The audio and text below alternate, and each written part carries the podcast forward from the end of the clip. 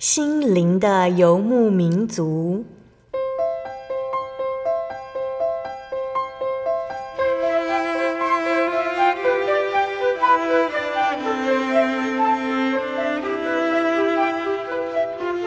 在这个谁都不管谁的后现代社会里，每个人的心灵都是游牧民族。成长的过程就是寻找的过程。每一颗漂泊的心灵，其实都在寻找生命的绿洲。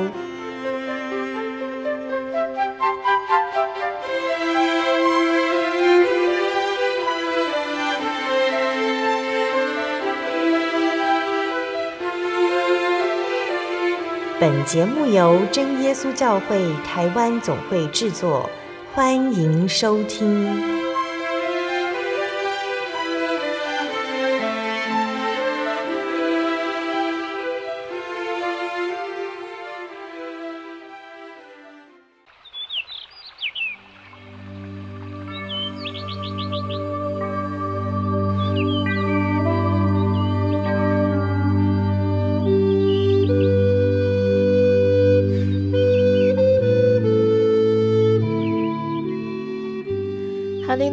所有在空中的听众朋友们，大家平安，欢迎收听今天的心灵的游牧民族，我是贝贝。大家这个星期过得愉快吗？在节目开始之前，贝贝想和听众朋友们分享一段圣经经节，那是记载在圣经旧约的民数记二十一章十七节。当时以色列人歌唱说：“井啊，涌上水来！你们要向这井歌唱。”亲爱的听众朋友们，如果呢，我们像大象一样，就需要很多的水。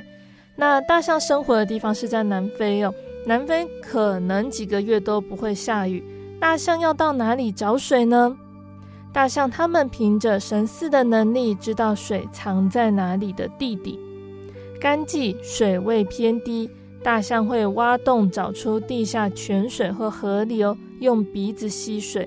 最多一次可以吸两加仑，水洞也让大象可以摄取地底深处的矿物质。那当大象喝完水后，其他野生动物就会跑到水洞喝水。神知道所有的生物都需要水。那当神的百姓以色列人他们在旷野中行走，神也会提供水和食物给他们。有一天呢，神他叫摩西召集众人。因为他准备赐水给他们，得到水之后，以色列百姓齐声欢唱说：“井啊，涌上水来！你们要向这井歌唱。这井是首领和民中的尊贵人用规用杖所挖所掘的。一般人认为旷野是艰苦的地方，因为没有饮食，没有饮水，也没有娱乐节目。可是旷野也是喜乐的地方。”因为不必做工，只要跟随云柱火柱，服侍神、敬拜神，就有玛哪降下作为食物，有活水从磐石流出供他们饮用。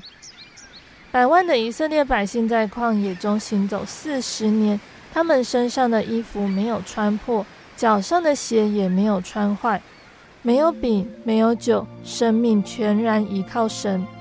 神要让他们知道耶和华是他们的神，认识神就能够得到满足。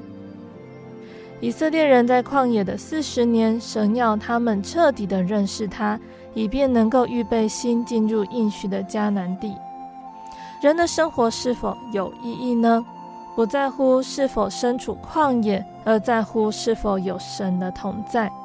当神与我们同在，虽然身处旷野地，也不致缺乏。神才是我们真正的满足。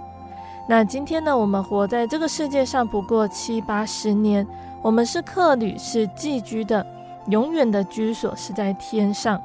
所以，我们不要贪图世上的享乐，要专心的依靠神，相信他会解决我们的难题，赐给我们永恒的生命。所以呢，亲爱的听众朋友们，我们要赞美神，和以色列人一样。赞美神，他常常会用我们意想不到的方式来看顾我们，并且供应我们的需要。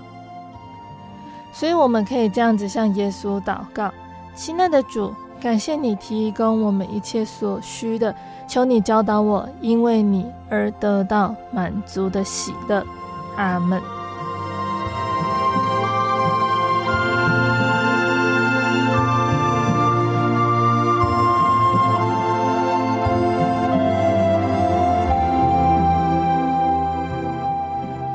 播出的节目是第一千三百七十三集《生活咖啡馆》绘本分享。小鲁的生日礼物白金。今天的节目中，贝贝要来和听众朋友们分享小鲁的生日礼物白金这本由马奴和果登男孩合作创作的绘本故事。故事说到，传说每一只出生的小白金都会收到一份父亲准备的礼物。那小鲁的爸爸为了帮儿子挑生日礼物，到现在还没有回来。勇敢的小鲁决定出发去找爸爸，结果却发生出乎意料的事情。到底爸爸去了哪里呢？小鲁会找到爸爸吗？最后，小鲁会收到什么样的礼物呢？相信听众朋友们都很好奇，这是一个什么样的故事哦。那让我们先来聆听一首诗歌，诗歌过后，贝贝就会来分享这一本绘本故事。那贝贝要分享的诗歌是赞美诗的一百九十八首，靠主领回天家。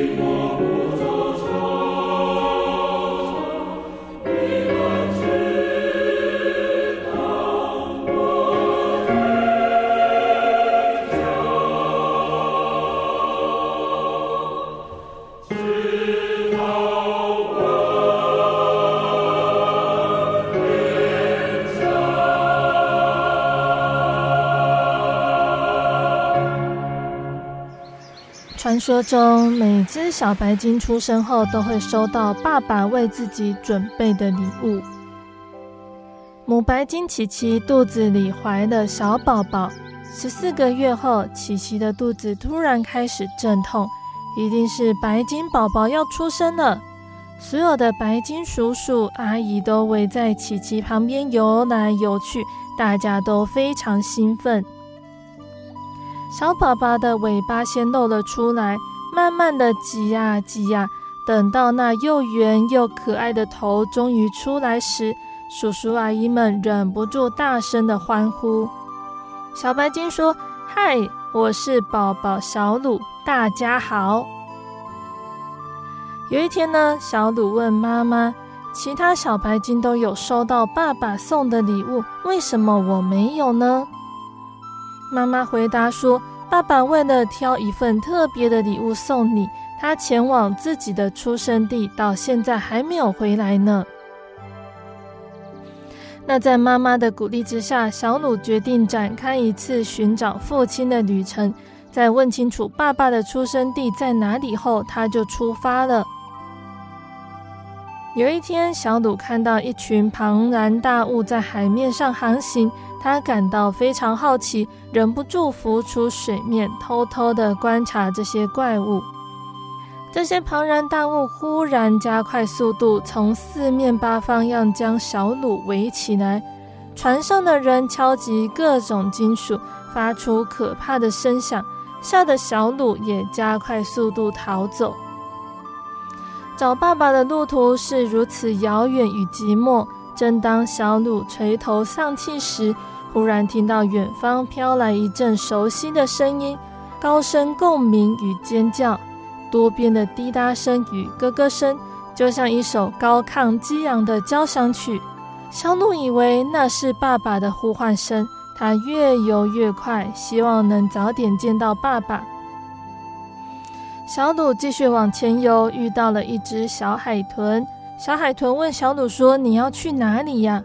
小鲁回答：“我爸爸为了帮我挑礼物，已经离开很久了，我要去找他。”小海豚说：“几天前，我曾经遇到一只正在找礼物的白鲸，我想他应该就是你的爸爸吧。”小鲁一听到有爸爸的消息，非常开心。他跟小海豚道谢之后，马上往小海豚告诉他的方向前进。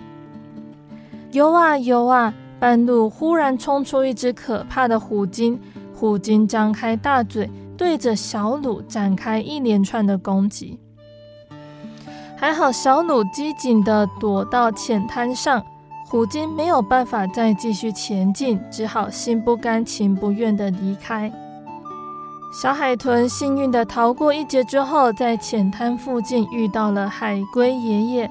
海龟爷爷跟他说：“不久之前，我曾经看过一只白鲸被虎鲸攻击。”小努非常着急，他心里想：难道爸爸遇到危险了吗？他赶紧加快速度往前游。小鲁终于抵达爸爸的出生地了，可是那里除了一艘沉船外，什么也没看见。小鲁心里非常担心，他想着：难道爸爸发生了什么事情吗？突然，妈妈琪琪还有许多的叔叔阿姨们从船的后面冒了出来。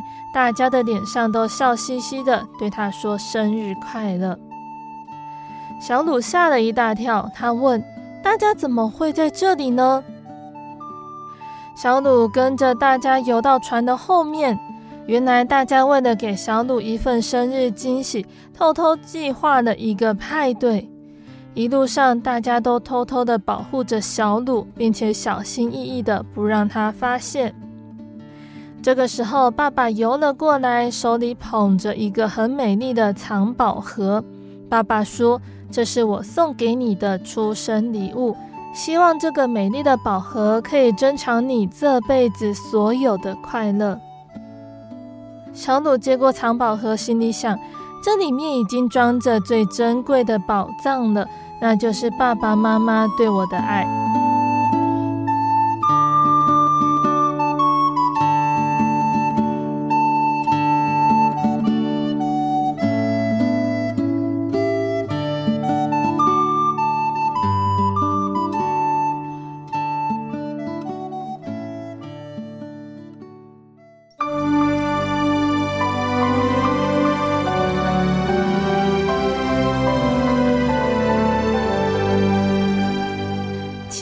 听众朋友们，今天的绘本就分享到这里喽。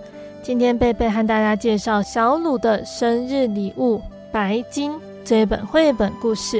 那这本绘本故事呢，原本创作的用意是希望能够借由绘本的形式，来让儿童从小开始接触海洋、亲近海洋、了解海洋。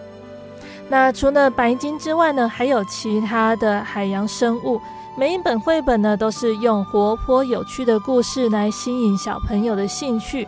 透过故事的进行，小朋友也了解到海洋生物的习性。并且可以借由图像的方式来欣赏生物的外表面貌。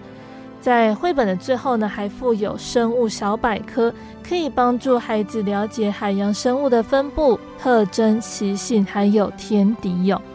那贝贝在阅读这本绘本故事的时候呢，反而是联想到我们在这个世界上的生活，其实就像故事一样，我们会有很多的经历。那在这些过程中，有的时候有很多很多的情绪，有快乐、生气、悲伤。可是这些事情的背后，其实都有神的美意和保守。当我们走过这段路程后，就会发现神与我们同在同行。那大家或许呢都有听过这一个小故事哦。有一个人，他做了一个梦，梦见他和耶稣在沙滩上行走。那天空闪出各种场景，是这个人他走过的人生画面。在每个场景中，沙滩上都有两道脚印，一道是他自己的，一道是耶稣的。当他回首沙滩上的脚印，他注意到，在他生命的历程中，很多时候却只有一道脚印留在沙滩上。他感觉到很困惑，为什么每当他的生活处于低潮、最困难、痛苦的时候，沙滩上只有一道脚印呢？这个疑惑让他十分的不安，他忍不住扬起脸询问耶稣：“主啊，你告诉我，一旦决定追随你，你将永远与我在一起。可是，在我最困难的时候，沙滩上却只有一道脚印，我不明白。”为什么在我最需要你的时候，你离我而去？耶稣却慈声回答他说：“我亲爱的孩子，我爱你，我绝对不会离开你。在你遭受苦难的时候，是我将你抱在怀里，走过那段路途的。”圣经的约翰一书四章十五节：“我们爱，因为神先爱我们。”在心灵最脆弱、最痛苦的时候，人们常常大声嚷嚷，或者是暗自神伤。为什么没有人了解他的痛苦？为什么没有人能够帮助，并且怀疑耶稣是不是真的与他同在？我们只将所有的精神关注在自己的伤处，忽略了神怀中的温暖还有恩典。就像先知以利亚，他受到耶洗别的追杀。恐惧之下，就忘了他刚才为了要让以色列百姓辨明真神，亲眼见到神垂听他的祷告而降火，也忘却他因为一片小云就明白神即将降雨的信心。在生命面临威胁的时候，以利亚忘记他一直都在神的怀抱中。那当我们在观看以利亚逃跑的故事，从中得出结论之后，我们是不是也曾经反省？我们其实也和以利亚先知一样，是很健忘的呢？等到事情落幕之后，再回头看，才知道我们原来冤枉了主耶稣。他其实一直陪伴我们，不曾离开过。借着朋友的陪伴，借着智者的口来点醒我们。并且有圣灵在心中注入源源不断的力量。然而，神他却没有计较我们的健忘，即使我们曾经怀疑他、怪罪他、抹煞他的好意，他自始至终都爱着我们，为我们代求，求神加添心力，使我们将他的爱不断地传递出去，不辜负这份宝贵的爱。那这就是我们在行走这段人生路程中不可忘记的。神他一直与我们同在，并且与我们同行，就像绘本的故事一样。不论在什么样的情况下，他都与我们同在，他的爱也与我们同在。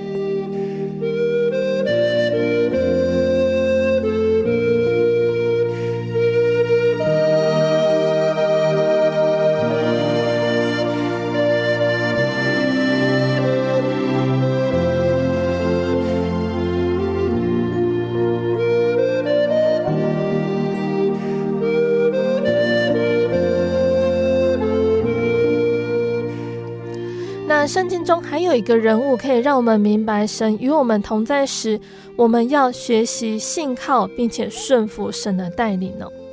圣经的创世纪中，以撒他是一个比较容易被人遗忘的人物。除了他的父亲亚伯拉罕惊天动地的在摩利亚山上将以撒献上，还有以撒挖井的事迹之外呢，圣经对于以撒的琢磨并不多。那当然呢，如果还有什么让人印象深刻的事情呢，应该就是以撒他年老的时候，老眼昏花，他被他的太太利百加还有孩子雅各以巧计让他误认长子，心里大大战惊。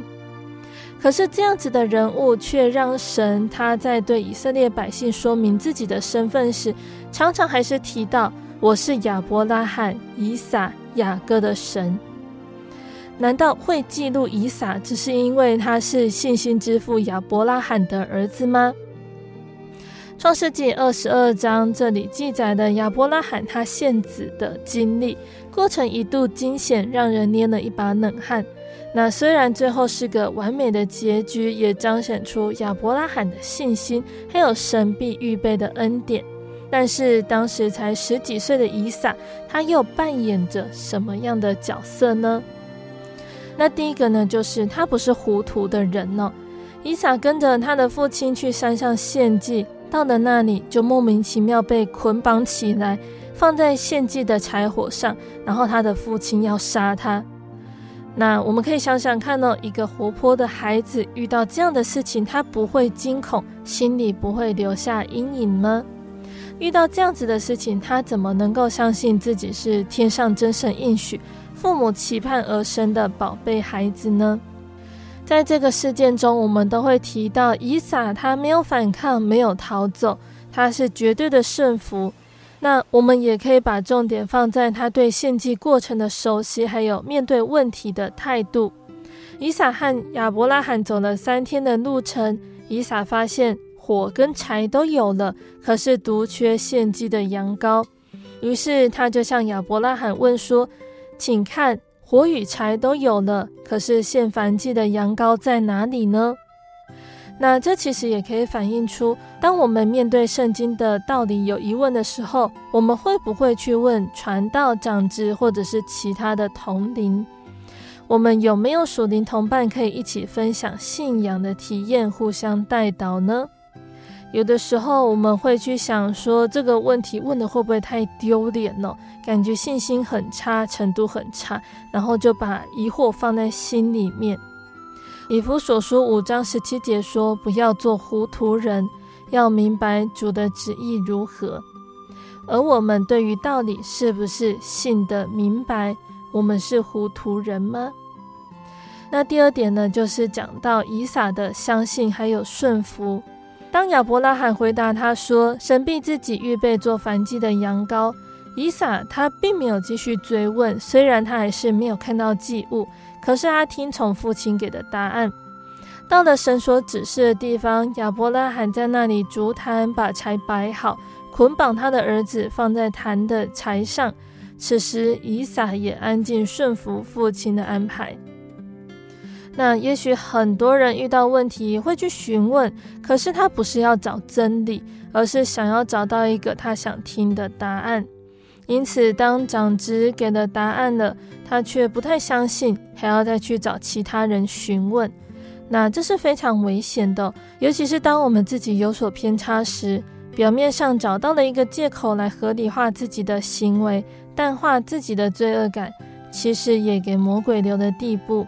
因此，我们应该相信圣经的记载，相信神的话语是带有能力、权柄的，如同以撒相信他的父亲亚伯拉罕，而亚伯拉罕这位信心之父也全然的相信、顺服神的话。那第三个呢，也就是以撒他坚持与主同行。以撒他相信、顺服，并且在行为上表现出来，于是与父亲二人同行。结果亚伯拉罕举目观看，不料有一只公羊，两脚扣在稠密的小树中。亚伯拉罕就取了那只公羊来献为燔祭，代替他的儿子。那真的主必预备。对于以撒来说，他在这件事情上面一定得着深刻的体验。之后年纪渐长，以撒有一次遇到饥荒，耶和华向他显现，要他不要下到埃及，要住在神所指示的地方，并且应许赏赐许多福气。以撒在那里耕种，那一年有百倍的收成。耶和华赐福给他，他就昌大，日增月盛，成了大富户。以撒不断地挖井、退让，又挖井又退让，以致亚比米勒和他的朋友都明明的看见耶和华与以撒同在。那这一切呢，都说明伊萨他坚持走在主路上不偏离，而且他能够坚持与主同行。除了亚伯大罕的身教。也来自于他当时实际参与献祭所撒下的信心的种子。伊萨的一生呢，也许哦是平凡的，可是他也经历过不少的患难。如何走出这些伤痛呢？大概就是顺服吧。他相信父亲的话，相信神的应许，心中没有抱怨，坚持与主同行。以至于神大大赐福，并且向以色列百姓及所有信靠他的人一再重申：“我是亚伯拉罕、以撒、雅各的神。”那今日的我们呢？不论环境是如何险恶，所遇到的试炼多么痛苦，都要坚持信靠这位又真又活的神。最终，我们必得着更多的体验与宝贵的恩典。信仰的路上，每个人都有不同的功课要去完成，没有谁的比较轻省。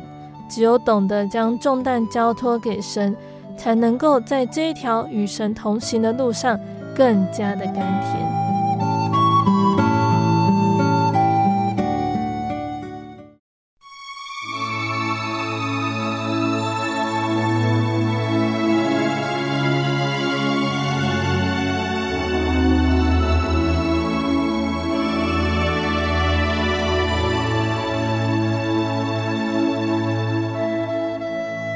亲爱的听众朋友们，欢迎回到我们的心灵的游牧民族，我是贝贝。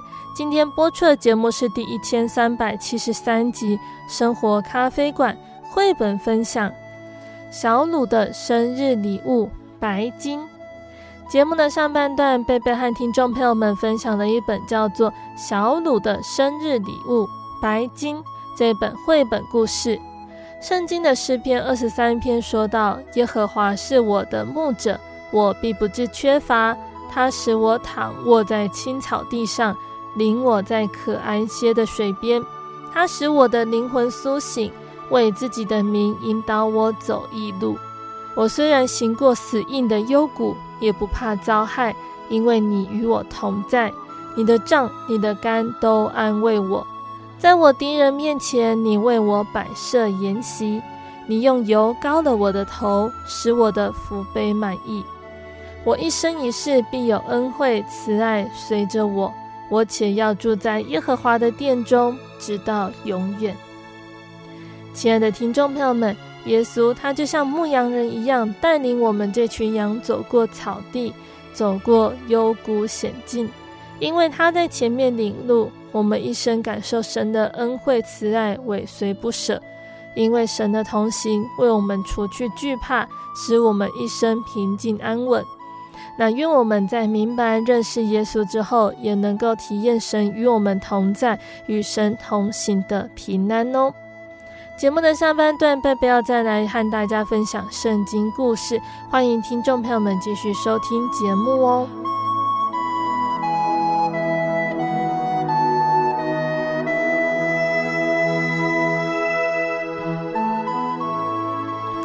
好，那亲爱的听众朋友们，在上个月的圣经故事呢，我们讲到的是耶稣所说新旧难合的这个比喻，还有它的相关道理跟解释哦。那接下去我们要继续来分享圣经故事。那我们今天要分享的是马可福音的内容，我们要来讲到五饼二鱼的这个故事。那这个故事其实在其他的福音书里面也都有提到。那我们今天分享的是马可福音的。在马可福音的第六章三十节开始呢，这里说到，使徒聚集到耶稣那里，将一切所做的事情、所传的道都告诉了耶稣。耶稣就对门徒们说：“你们来同我暗暗地到旷野地方去歇一歇。”这是因为来往的人多，他们连吃饭也没有功夫，他们就坐船暗暗地往旷野地方去。那众人看见了，有许多认识他们的人，就从各城步行，一同跑到那里，比他们先赶到。耶稣出来见到许多的人，就怜悯他们，因为他们如同羊没有牧人一般。于是耶稣开口教训他们许多的道理。那耶稣讲道理讲了好长一段时间，门徒就近前来说：“这是野地，天已经晚了，请叫众人散开，他们好往四面乡村里自己买什么吃。”耶稣回答他们说：“你们给他们吃吧。”门徒说：“我们可以去买二十两的饼给他们吃吗？”耶稣说：“你们有多少饼，可以去看看。”那门徒呢，就往群众里面去找。就说：“哦，我们这边有五个饼，两条鱼。”耶稣吩咐门徒叫众人一帮一帮的坐在草地上，众人就一排一排的坐下，有的一排是一百人，有的一排是五十人。耶稣就拿着这五个饼、两条鱼，望着天祝福，拨开饼递给门徒，摆在众人面前。那耶稣也把那两条鱼分给众人，大家都吃了，并且吃饱。那最后，门徒就把剩下吃不完的饼啊、碎鱼啊收拾起来，装满了十二个篮子。那在这吃饼的这些人里面呢，男人总共就有五千人。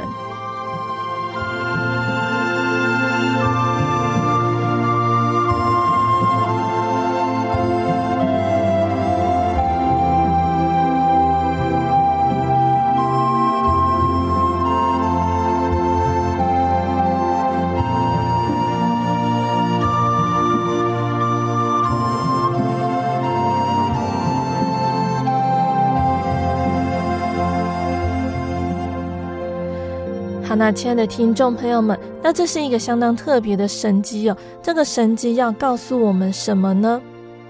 故事一开头说到，耶稣和门徒忙于传道，连吃饭的时间都没有。那当他们工作告一段落，他们退到旷野去休息，一方面让肉体休息，消除疲劳；一方面借着灵修、祷告，重新得力，与神亲近。我们人呢，如果努力工作，缺乏时间休息，最后将丧失自己的健康。那人努力工作，缺乏时间和家人相处，最后就会失去家庭的温暖。那同样的，在圣宫上，如果没有时间灵修与神交通，最后就会丧失属灵的力量。所以，工作和休息是并重的，做圣工也和灵修是要并重的。那在新约时代，祭司、文士、法利赛人，他们是犹太人的宗教领袖，本来应该好好的教导百姓，引导他们认识神，让他们的灵命得着饱足。可是这些宗教领袖不明白神的启示，他们不认识弥赛亚，甚至要杀害耶稣，以致无法教导百姓认识神。百姓的遭遇就如同以西结先知所说的：“瘦弱的，你们没有养壮。”有病的，你们没有医治；受伤的，你们没有缠裹；被逐的，你们没有领回；失丧的，你们没有寻找。就好像刚刚故事里面，耶稣说，这些人就像是没有牧人的羊群。那群众他们蜂拥跟随耶稣，一方面是因为听到门徒奉差遣传福音。另外一方面是他们看见耶稣行了许多的神迹奇事。耶稣本来想要休息，可是他看见众人的心灵饥渴，如同羊没有牧人，就怜悯他们，开口教导他们。那如今我们基督徒也是要效法耶稣，一方面向外广传福音，因为有许多的人还没有听到福音，不知道怎么做才能得救。那一方面呢，也要对内牧养主羊，尽力使瘦弱的得到强壮，有病的得到医治，受伤的得到缠裹，被逐的被领回，失丧的被寻回。那耶稣讲的很长的一段时间，一直讲到天都晚了。那门徒想要叫百姓们都散去，自己去找食物来吃。那门徒面对这个大家需要吃饱的问题时，他们的态度是：你的问题你自己解决。可是耶稣面对问题的态度却不一样，他是你的问题我们一起解决。那在约翰一书三章十七、十八节这里勉励我们彼此相爱，不要只在言语还有舌头上，总要在行为和诚实上。如果我们有钱财，看见弟兄缺乏，却塞住怜悯的心，怎么能说有爱神的心呢？如果能够将别人的问题当作自己的问题，并且共同解决，才是解决问题的正确态度。那耶稣他是神，他可以从天上降下吗哪，也可以将石头变成饼，可是他却没有这么做。耶稣他借着一个小孩献上的五饼鳄鱼，经过祝福，这五饼鳄鱼可以让五千个人吃饱。爱心的分享促成了神迹的实现。如果没有爱心，你的是你的，我的是我的，一顿饭只能够满足一个人。那相反的，如果有爱心，愿意将自己所有的献出，我的将成为你的和我的。一顿晚餐却能够满足五千人。如果多数的人想要得到祝福，就必须有少数的人愿意牺牲奉献。那求神感动，并且赐予力量，让我们能够成为愿意奉献的人呢？那说到这五饼鳄鱼呢，它是一个小孩子普通的食物，既平淡又稀少。可是奉献给主耶稣后，经过耶稣拿着。祝福拨开递给，就产生了很大的功效，能够满足众人的需要。那在之后呢，我们也会讲到耶稣的圣餐礼哦。在耶稣被卖的那一夜，耶稣拿起饼来祝谢了，就拨开说：“这是我的身体，为你们舍的，你们应当如此行，为的是纪念我。”耶稣他是生命的粮。他所祝福拨开的饼，正隐含着他将为我们舍身，成为我们属灵的粮食。那现今在教会中领受圣餐，享受耶稣的身体，就有生命在我们里面，能够得着永生，并且在末日他要叫我们复活。五饼鳄鱼让五千个人吃饱，这一个神迹的结果呢，不仅让大家吃饱，并且还有剩余。门徒把零碎收拾起来，装满了十二个篮子，它比原来献出的五饼二鱼更多。那这里就告诉我们了，我们的神是丰富的。有的时候我们感觉到缺乏，并不是神所赐的不够，而是我们浪费的太多。所以，我们也要效法门徒，要珍惜信徒的奉献，在丰盛中不浪费，在有余时不糟蹋。那如今呢，我们在教会中做圣工，我们只奉献些微的时间、金钱、才能，好像零碎一般。但是在工作的过程中，我们的爱心得到激励，信心得以坚固，属灵的生命更加丰盛，装满了十二个篮子，也就表示神的赏赐超过我们所献所求的。所以也勉励我们大家都能够为主多做圣工哦。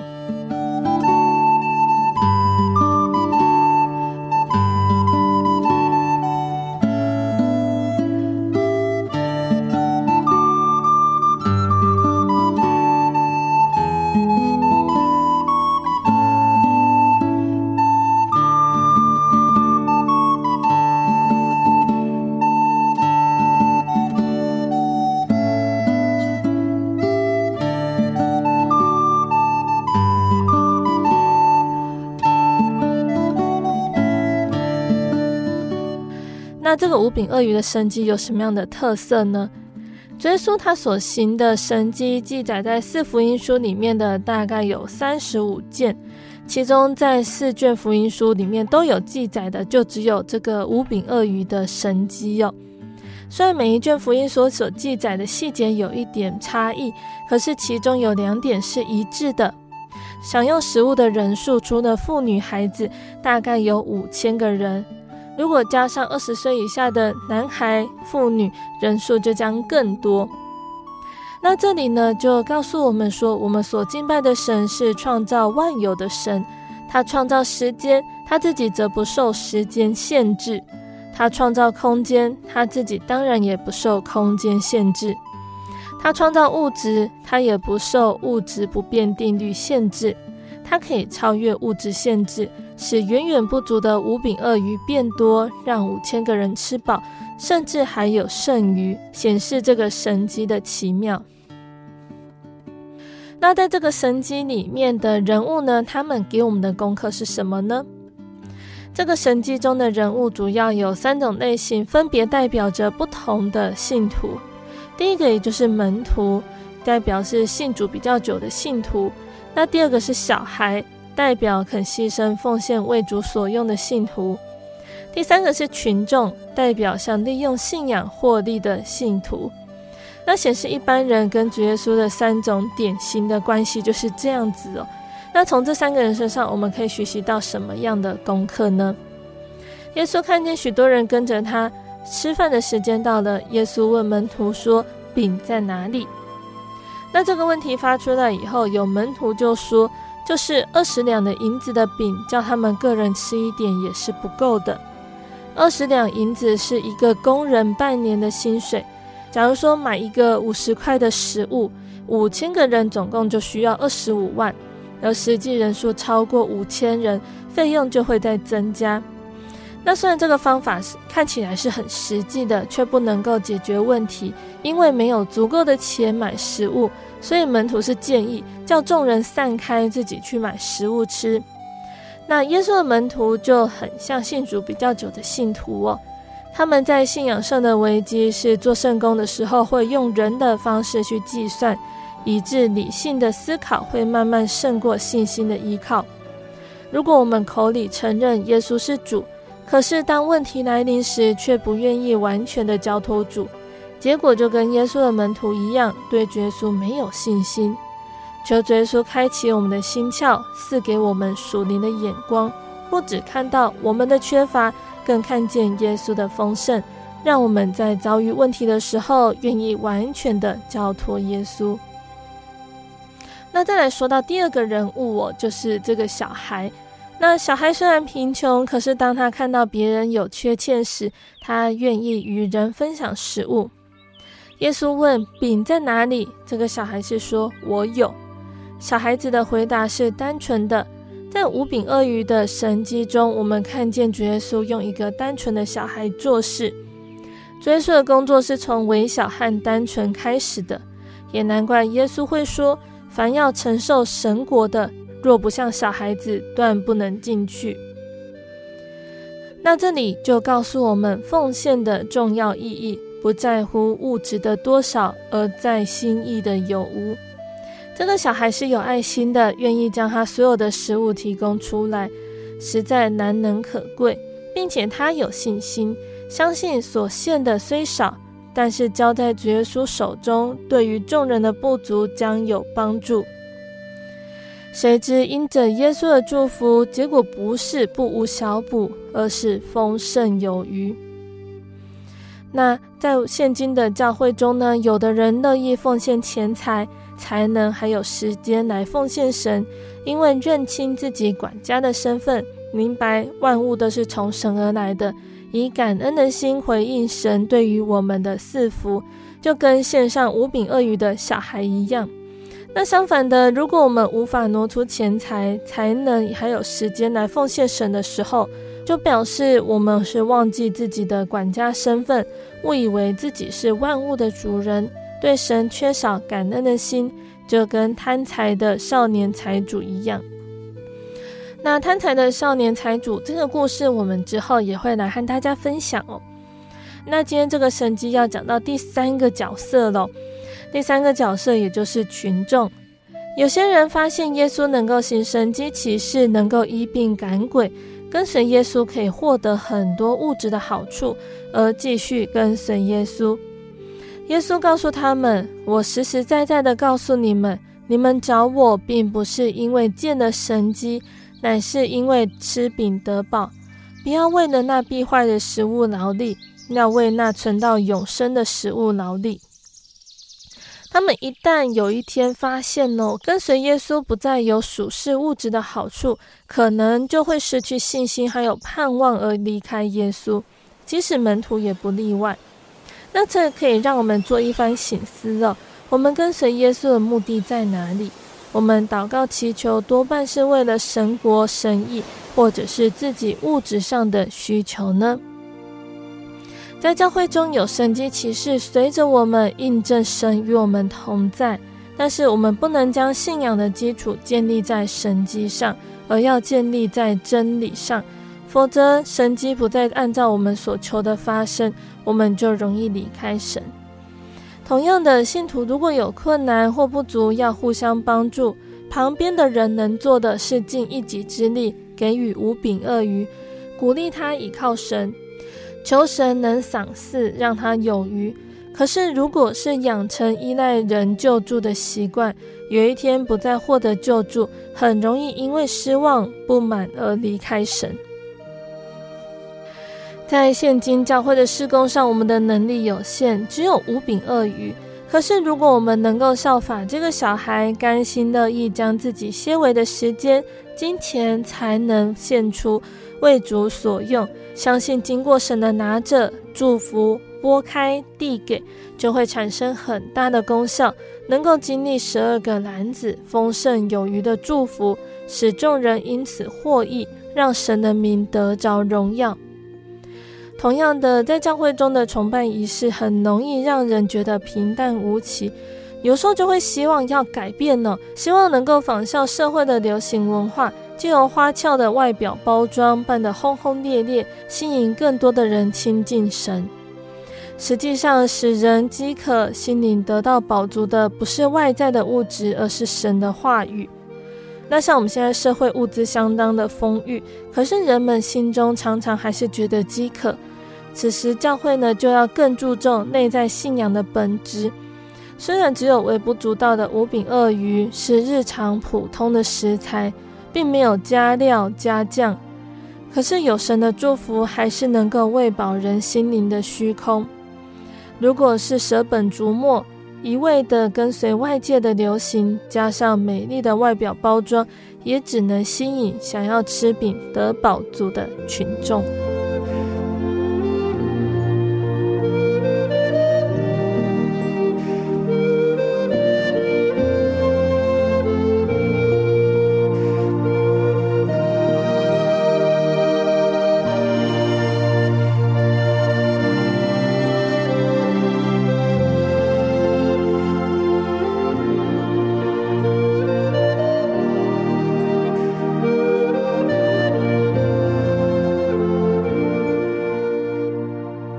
的听众朋友们，我们的圣经故事就先分享到这里喽。期盼今天的分享能够对大家有所帮助和造就。大家有空可以先阅读圣经，再来聆听贝贝的分享。那今天的圣经故事就到这边了，请大家继续锁定心灵的游牧民族，贝贝将会和大家分享接下来的圣经故事哦。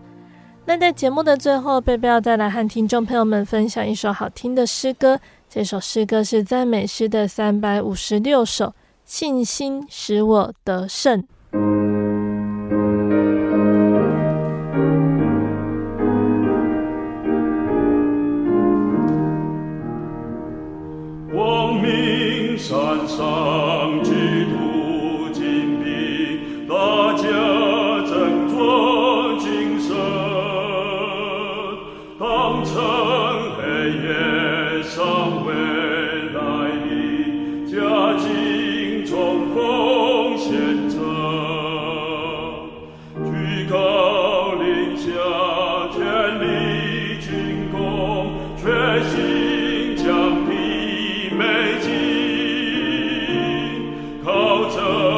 着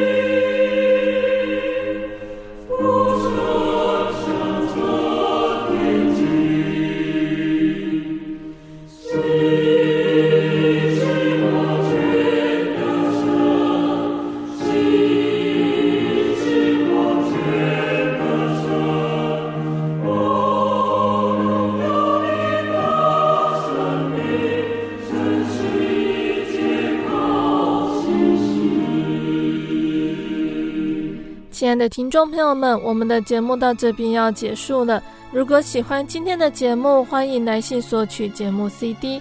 如果想要更了解真耶稣教会和圣经道理，欢迎来信索取圣经函授课程。来信都请寄到台中邮政六十六支二十一号信箱，台中邮政六十六支二十一号信箱，或是传真零四。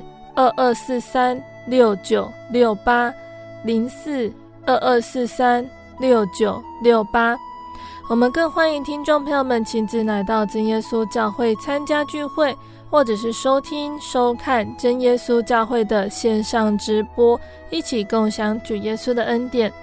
想要聆听更多心灵游牧民族的节目，可以上网搜寻喜信网络家庭收听线上广播。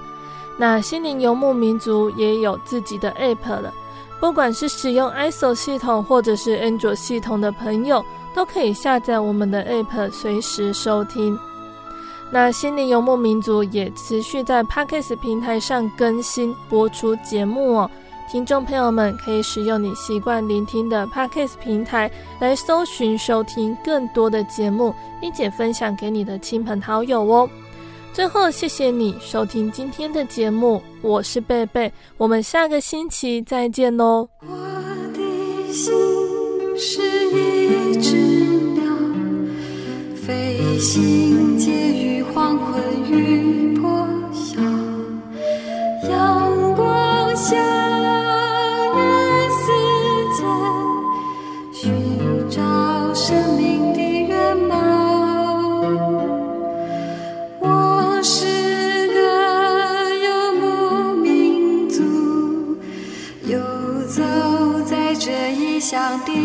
的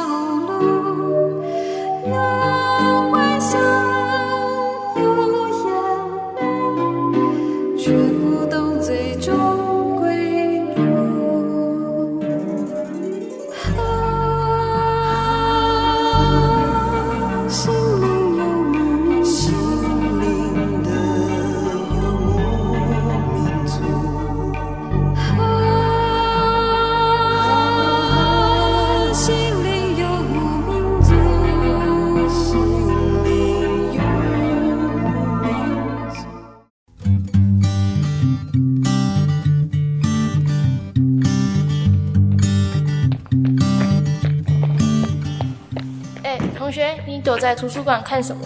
平常都没看过你那么认真，是什么那么好看？厚厚一本，该不会是词典吧？嘿嘿，这本书是全世界最畅销的书呢，不看就可惜了。这东西好康的啊！什么好康的啊？是新游戏吗？我又没看过，里面到底是写什么啊？你有听过摩西分海的故事吗？或是耶稣降生在马槽里的故事？这本书就是圣经。而这些故事都写在圣经里面，圣经是神所默示的，也是证明真道唯一的根据。而我是一名真耶稣教会的信徒，它也是我们的生活准则哦。哇，所以你们真耶稣教会的人都在看这些东西，而且把它当做生活准则吗？是啊，是啊。如果你对我们圣经里面的东西或是教会有兴趣的话，改天可以邀请你到附近的真耶稣教会，就在礼拜六的早上十点，还有下午两点，可以一起来参加安息日的聚会，一起查考圣经真理，通向神的恩典。好啊，那我们下星期六一起去吧。